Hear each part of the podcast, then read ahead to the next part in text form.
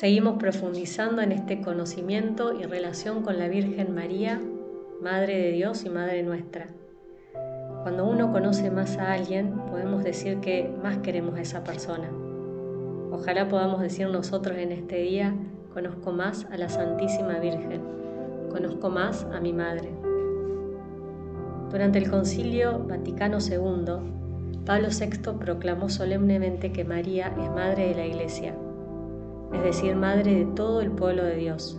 Y más tarde confirmó esta afirmación diciendo, creemos que la Santísima Madre de Dios, Nueva Eva, Madre de la Iglesia, continúa en el cielo su misión maternal para con los miembros de Cristo, cooperando al nacimiento y al desarrollo de la vida divina en las almas.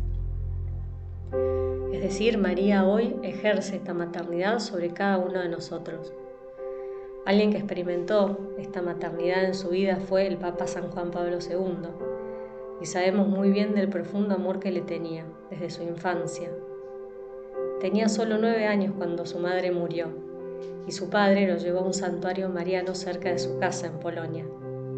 Estando delante de una estatua de la Virgen, su padre le dijo, La bienaventurada Madre te cuidará hasta que te reúnas con tu Madre en el cielo.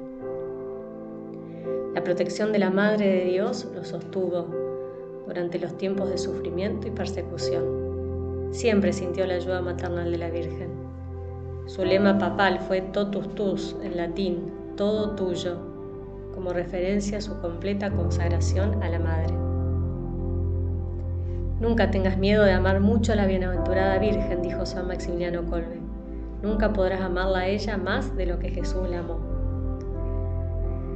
María está presente en la iglesia como Madre de Cristo y a la vez como aquella Madre que Cristo, en el misterio de la redención, nos ha dado en la persona del apóstol Juan.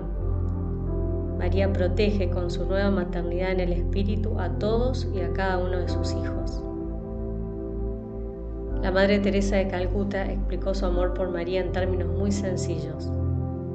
Dijo, si alguna vez te sientes angustiado durante el día, llama a Nuestra Señora simplemente con esta oración.